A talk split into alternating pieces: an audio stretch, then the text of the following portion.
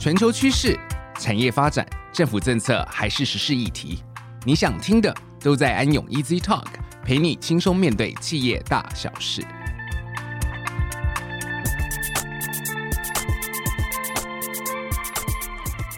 各位听众，大家好，欢迎来到安永 Easy Talk，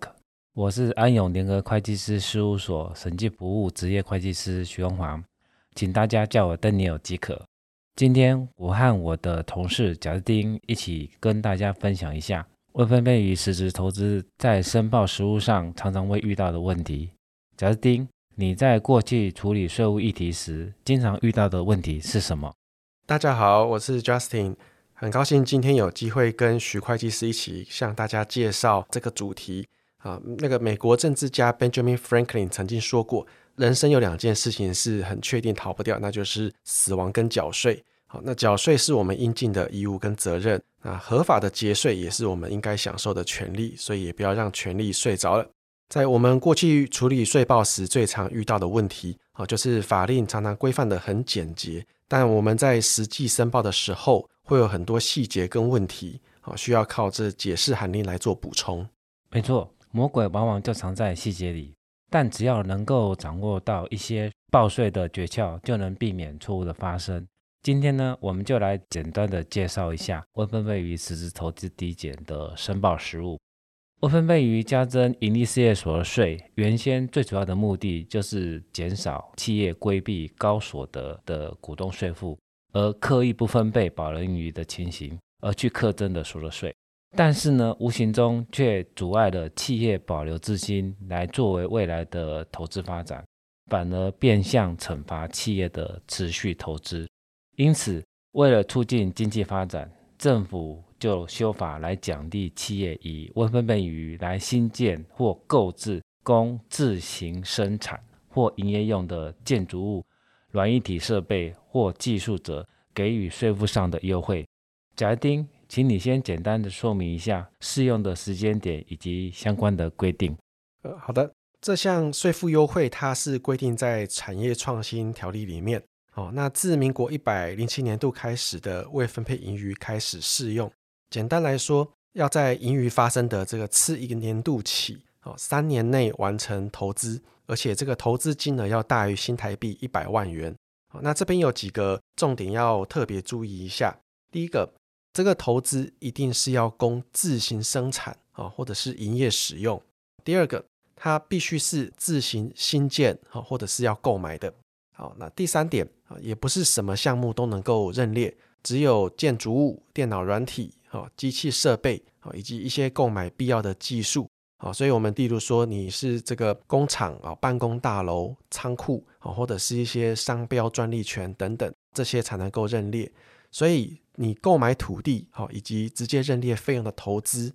是不能够去做认列的。没错，我这边来简单的举几个例子来跟各位做一个说明。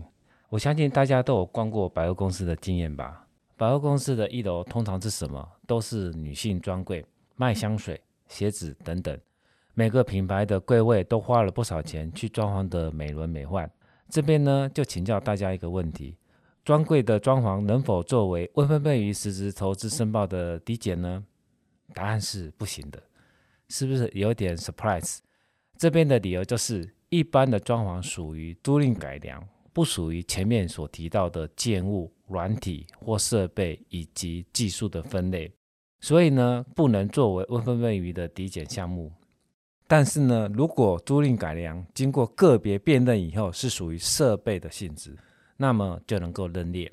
快手，我这边有一个问题，刚刚您的举例是以租客为案例，那如果说房东他购买建筑物来出租赚取租金，是不是有符合未分配盈余投资抵减的适用呢？因为呃，以租赁为本业的房东，他出租这个建物是供其本业或者附属业务的营业用。这个看起来似乎有符合前面有所提到的条件。嗯，这个问题很好。房东的情况呢，就要视出租的情形来看是哪一种状况。如果房东买房了以后，他是以营业租赁的方式来出租，那就可以去符合投资抵减的规定。但是呢，如果是以融资租赁的方式来作为出租的方式的时候，就要视为实质处分掉这个资产。因此就不能适用。不但要把抵减的税额吐回来，而且你还要补缴利息。那这边呢，我们就来带到另外一个议题，就是说，为了要避免公司假投资真套利，扭曲的法条，原本嗯奖励要作为长期的实质生产力的投资的目的，所以在申报投资抵减后的三年度内，是不能够把自行生产或营业用的目的来做一个改变，也不能任意的处分资产，除非是公司之间有合并的情形。但合并后也要持续的供生产或是营业用。我们介绍了一下有形资产的部分，那么我们现在请贾斯汀介绍一下，对于无形资产的部分的投资的时候，会遇到什么样的状况？好，那我们先从投资电脑软体开始说明。啊，一样要注意，这个购买的电脑软体也是要跟生产或营业用相关。并且重点是也要资本化哦。不过因为电脑软体哦，有时候程式会有一些 bug，或是你买的功能比较阳春，有一些限制，所以你以后花钱去做的一些更新或升级哦，那这个更新的支出哦，如果说只是一个定期的维护费哦，是不能够去认列的。但是如果说你是系统的升级，并且把它做资本化哦，那你这个东西就可以去做认列。至于最后其他无形资产的投资啊，我们只要掌握住一个原则啊，你只要能够符合会计准则的规定去做资本化啊，也就能够认列。那最后我们再简短的补充一下，前面聊到的这个软硬体投资，我们其中其实也包含了你自行制造或采购好，然后列入自己的存货以后再转供自用的，也能够适用。那现在还有一些要注意的地方，就是有关于自行使用的定义。我们相信有些公司有可能由母公司来进行会诊的设备的投资，然后呢，再把设备运给海外的一些子公司来使用。那像这种情况的话，就不符合自行使用的条件。再来，投资的金额也不会刚好等于未分配盈余的金额。所以呢，同一笔投资项目的状况的话，也不以检读同一个年度的未分配盈余为限。举例来讲。如果公司在一百零九年度投资一个机器设备两百五十万元，一百零七年度的温分配盈余只有一百万元，那这个时候多的一百五十万元就可以使用一百零八年度的盈余来作为扣除。好了，我们接下来更深入的聊聊支出的金额跟投资的日期要怎么认定。先请贾斯汀来简单的介绍一下支出的金额包含哪些项目。好。我们前面有提到，这个投资的金额要超过新台币一百万元以上。但是如果这里面有政府的补助哦，那我们必须要先扣除，不可以计入。再来是哪一些项目可以算进这个投资金额里面呢？哦，我们简单来说，呃，有一些设计费啊，或者是说建造的一些原物料成本啊，一些人工的薪资、保险费、运费、安装费啊，甚至一些教育训练费用等等。简而言之，就是一切相关必要的支出都能够计入。OK，除了金额的认定以外，另外一个重要的条件就是投资日到底要怎么样来认定。这个部分呢，也是大家比较容易有疑惑跟经常犯错的地方。我们就先来看看建筑物的投资日期。如果是跟他人购买的情况下，我们就是以所有权登记日为准。如果你是自己盖的，就以主管机关核发的使用执照日期或是完工日为准。再来就是软硬体设备要怎么样认定投资日期呢？这边是以交货日为主。如果是以自行制造的机器设备，还是要小心，设备的零件必须要是能够抵用未分配于这个年度以后的次年度三个年度以后所购买才行。那么万一工程期间太久，超过三年怎么办？这边也不用太担心，如果工程期间太久，可以透过用各分期新建完工验收日来分别减除。举个例来讲，假设一个工程需要五年来完工，那你可以分别在第二年、第三年、第五年来分阶段完工，那么就可以在各年度分期验收时来个别认列。购买的技术的部分就比较单纯，就以取得日为准即可。好，我们。简单举个例子来说，假设要以一百零九年度的未分配盈余来进行金额三百万元的投资，好，那我们分三个情况来说明一下。第一个情况，如果假设投资日或交货日是在一百零九年度十二月，那你款项支付日期都是在一百一十年度，那像这个情况之下，全部的投资金额都不能够减除，因为主要是你的投资日跟交货日哦是在盈余发生的年度里面。那再来我们看第二个情况，投资日或交货日是在一百一十年度的四月啊，那但是我们的定金一百万元啊是在一百零九年十二月支付，尾款两百万元在一百一十年的四月支付，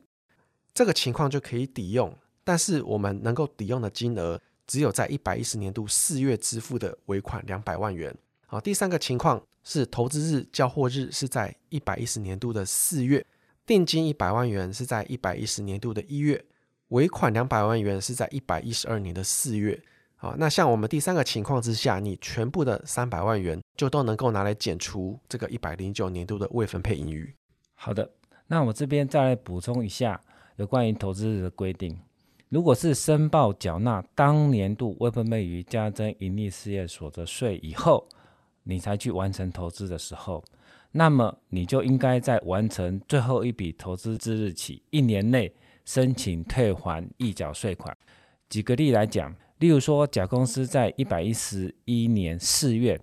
申请更正一百零七年度未分配于增列两笔实质投资项目。分别投资完成日为一百一十年二月的 A 机器设备一百五十万元，及投资完成日一百一十年十二月的 B 建筑物五百万元。那么甲公司应该在最后一笔投资及 B 建筑物完成日一百一十年十二月起一年内，你要去办理更正。如果甲公司只有一笔 A 机器设备的投资呢？由于投资完成日是一百一十年二月，那你在一百一十年四月才去申报的时候，不好意思，你就超过一年期限，那你就无法去申请更正。我这边还想到一个问题，如果说我们的资金来源是借款，那这个也可以适用这个优惠吗？哦，这个是可以的，因为这个优惠不论你的资金来源是什么，都可以使用。那我们还可以跟其他租税优惠一起共同享受这个抵减吗？嗯，这个问题很好。答案是可以的，因为这个未分配盈余实质投资抵减还有一个最大的优点，就是可以和其他的租税优惠一起使用。例如，产业创新条例跟中小企业发展条例的研发投抵，如果投资机器设备符合智慧机械跟五 G 的投资，还可以同时适用产业创新条例第十条之一的抵减优惠。所以，其实呃，看似简单的未分配盈余实质投资。哦，其实有很多要注意的地方啊。你要是有一些小地方没有注意到哦，你可能就没有办法去享受到这个租税优惠。没有错，税法法条上的文字虽然规定的很简单，但各行各业有其实务上不同的情境。只要留意今天我们提醒的重点，我相信大家都可以正确的享受到节税的好处。以上就是我们今天的分享，感谢大家的收听，安永 ED Talk，我们下次再见喽。